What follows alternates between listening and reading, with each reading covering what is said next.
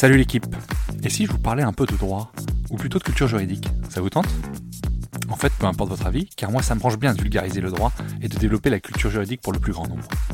À la croisée des chemins entre références historiques, applications pratiques et notions théoriques, je vous propose de m'accompagner afin d'essayer de simplifier la compréhension de nos notions juridiques avec, si possible, un ton léger et un peu d'humour.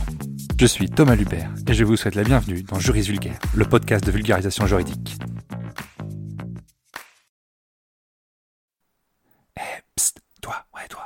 Tu veux me donner un petit coup de pouce, donne une note et un avis sur le podcast. Ça aide au référencement et surtout ça me fait très plaisir. Allez, bonne écoute. Allez, je vous retrouve aujourd'hui pour la suite du premier épisode, enfin en tout cas la suite logique en ce mois de janvier 2023, où vous en avez tous entendu parler, le projet de loi de réforme des retraites. Appelé précisément Projet pour l'avenir du système de retraite. Avant toute chose, j'aimerais préciser que je n'évoquerai pas ici la question de la nécessité de la réforme. Je reconnais volontiers ne pas être assez informé ni être assez spécialiste pour exposer clairement les enjeux et le bien fondé d'une telle réforme. Je me contenterai donc d'une présentation juridique sur les modifications annoncées. Par ailleurs, il convient de préciser que je me base sur les annonces faites par Elisabeth Borne lors de sa conférence de presse du 10 janvier 2023, de sorte que les mesures peuvent être amenées à évoluer. En effet, le texte vient à peine d'être présenté en Conseil des ministres lundi dernier, et il est prévu que le projet de loi arrive devant l'Assemblée nationale le 6 février 2023. Il est donc encore possible que le débat parlementaire et ou l'opposition sociale permettent des modifications dans les mesures envisagées par le gouvernement. Ce texte ne prévoit qu'une réforme du régime de base de nos retraites. En effet, nos régimes de retraite complémentaires ont été réformés en 2019. À ce titre, il convient de préciser que la GIRC et l'ARCO ont été fusionnés lors de cette réforme. C'est un oubli que j'ai fait dans nos premiers épisodes. Merci Rosanne pour la remarque, comme quoi ça sert d'avoir des amis juristes. Alors je vous propose de passer aux choses sérieuses et d'évoquer clairement ce qu'il y a dans la réforme. Ce qu'il faut bien comprendre quand on souhaite réformer un régime de retraite, c'est que deux options sont envisageables. Soit on change le système, on parle alors d'une réforme systémique, comme il fut un temps évoqué en 2019 avec une éventuelle mise en place d'une retraite par points, réforme qui a été enterrée avec la crise sanitaire. Soit on modifie les paramètres, c'est-à-dire les modalités d'application, et dans ce cas, on parle d'une réforme paramétrique.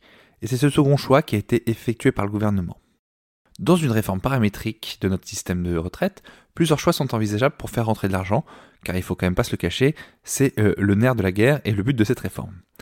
Soit on augmente les cotisations, ce qui implique une baisse du pouvoir d'achat pour les salariés et une baisse de la compétitivité pour les entreprises, soit on augmente la durée de cotisation globale pour obtenir une retraite à taux plein, soit on recule l'âge légal de départ à la retraite et donc l'âge d'ouverture des droits. Je vous propose de prendre une à une de ces possibilités. Concernant les cotisations, le gouvernement n'a pas souhaité les augmenter. Ce n'est donc pas un des vecteurs qui a été retenu. Concernant la durée de cotisation globale, cette dernière n'a pas été modifiée. Elle reste à 43 annuités, soit 172 trimestres.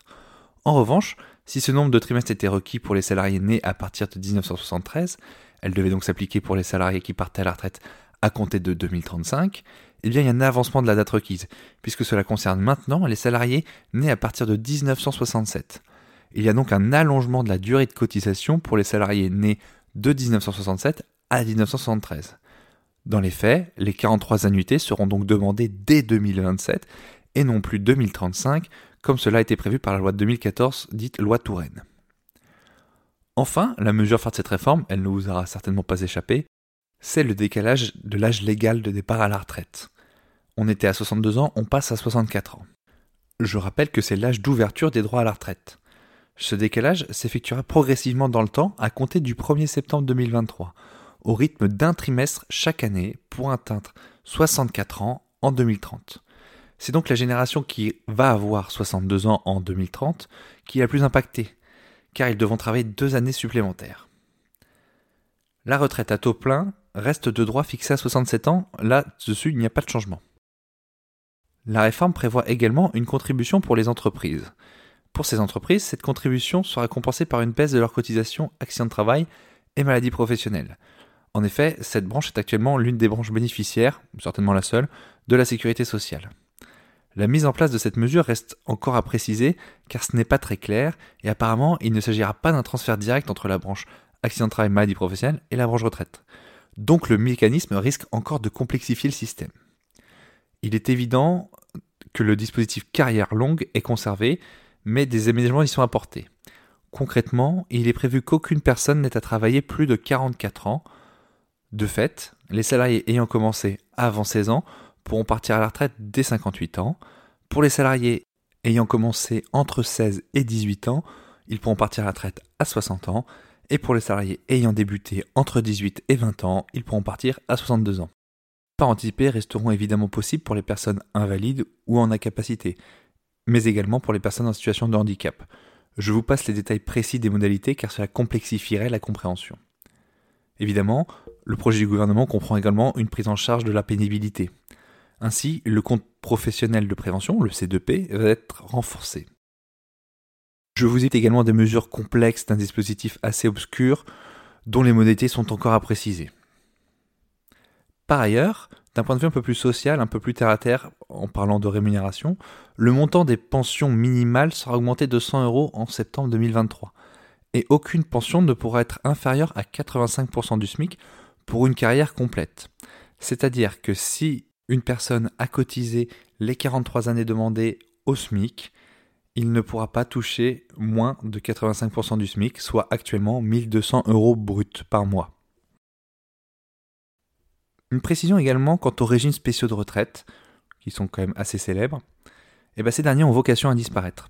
En effet, le projet de loi prévoit l'inscription au régime général pour tous les salariés embauchés à partir de septembre 2023. Les salariés bénéficiant des régimes spéciaux verront leur durée de cotisation allongée selon un calendrier qui reste à négocier avec les partenaires sociaux. On comprend donc ici que si la fin des régimes spéciaux est actée, les régimes spéciaux ne disparaîtront pas dans les faits dès maintenant. Il faudra en effet attendre une quarantaine d'années pour voir les derniers salariés qui bénéficient de ce régime prendre sa retraite. Enfin, le projet de loi comprend également des dispositions pour favoriser l'emploi des seniors, que j'écarte également devant leur spécificité. Retenez globalement que la loi prévoit, que le projet de loi pardon, prévoit un index sur l'emploi des seniors dans l'entreprise. On se rapproche ici de l'index égalité homme-femme. Cette mesure sera obligatoire dans les entreprises de plus de 300 salariés. Voilà globalement ce que porte le gouvernement dans son projet de loi de réforme sur les retraites. Reste maintenant à voir si le dialogue social, le dialogue parlementaire, la rue et l'opposition sociale peuvent faire flancher les lignes du gouvernement. Il ne faut pas non plus écarter la possibilité d'un recours à l'article 49.3. Alors l'article 49.3 fera l'objet d'un épisode bien spécifique dans le futur, mais il ne faut pas pour autant écarter la possibilité d'un passage en force du gouvernement qui permettrait de faire passer son projet de loi en l'état actuel. C'est l'enjeu globalement des semaines qui arrivent, à savoir de savoir si la mobilisation sera suffisante pour faire flancher le gouvernement ou même carrément le faire reculer. Je vous remercie d'avoir écouté ce second épisode. Je vous remercie pour vos retours sur le premier aussi, ça m'a fait très plaisir. Et je vous retrouve la semaine prochaine avec un épisode qui sera certainement un petit peu moins lourd, un petit peu moins dense, qui sera plus axé sur de la culture juridique, avec un petit peu d'histoire. J'avais envie de faire ça et je vous spoil pas, je vous spoil pas. Je n'en dis pas plus et je vous dis à très vite. Ciao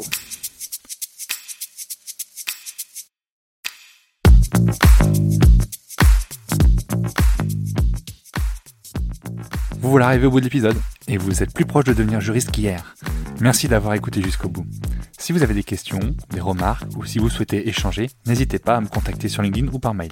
Tout est dans la description. Encore une fois, je compte sur vous pour laisser un avis et une note si vous avez apprécié le contenu. Merci d'avance. Juridiquement vôtre. Thomas.